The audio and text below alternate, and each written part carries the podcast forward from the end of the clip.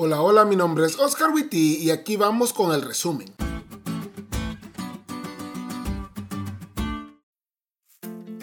Feliz sábado, chavos.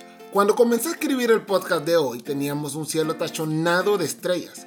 El texto clave de esta semana no miente. En el cielo podemos ver destellos de esa gloria sin fin que hay en la presencia de Dios y eso es hermoso.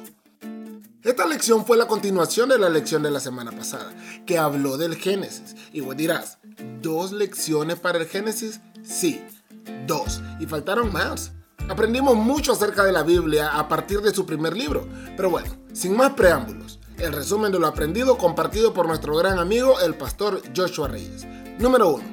Dios creó un mundo con las condiciones perfectas para que vos y yo podamos vivir no se formó solo en un proceso de millones de años, no, fue creado con la finalidad de que lo habitaras, porque sí, así es tu Dios de lindo. Número 2. Satanás intenta distorsionar la verdad de que Dios es el creador de todo, porque al hacer eso nos quita identidad. Y todos sabemos que una persona que no sabe de dónde viene, no sabe para dónde va. Por eso también la lección habló de las genealogías que hay en la Biblia, porque estas tienen el propósito de recordarnos de quién venimos, de Dios. Y número 3. Nuestra creación no fue improvisada. Dijo Dios, hagamos al hombre. No somos descendientes del mono ni estamos aquí por error. No hubo un proceso evolutivo de miles de años. Dios nos creó con un propósito. Fuimos planificados por nuestro Creador.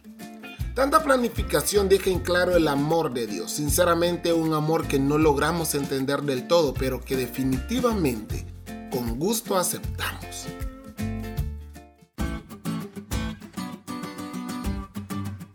¿Te diste cuenta de lo cool que estuvo la lección? No te olvides de leerla y compartir este podcast con todos tus amigos. Es todo por hoy, pero mañana tendremos otra oportunidad de estudiar juntos.